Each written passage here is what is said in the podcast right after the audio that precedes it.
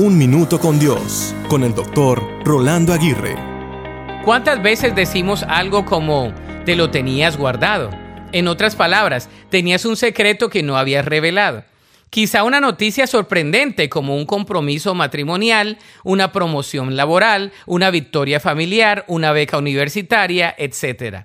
Pero ¿qué tal de aquellas noticias que hemos guardado por dolor, confusión y frustración y las hemos guardado en lo más profundo de nuestro corazón. Algunas noticias dolorosas y difíciles de compartir. Noticias devastadoras, situaciones vergonzosas, cuadros mentales que tratamos de bloquear para no sufrir.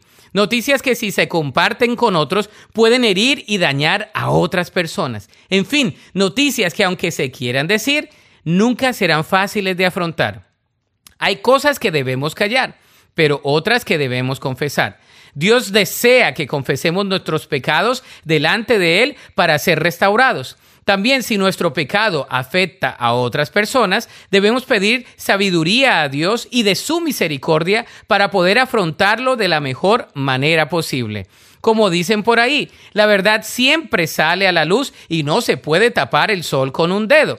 De modo que compartamos lo que sea necesario compartir, confesemos lo que necesitemos confesar a Dios y a otros y experimentemos la libertad que Dios tiene para cada uno de nosotros.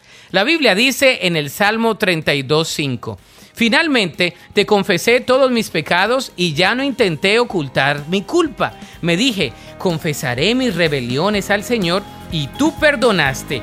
Toda mi culpa desapareció. Para escuchar episodios anteriores, visita unminutocondios.org.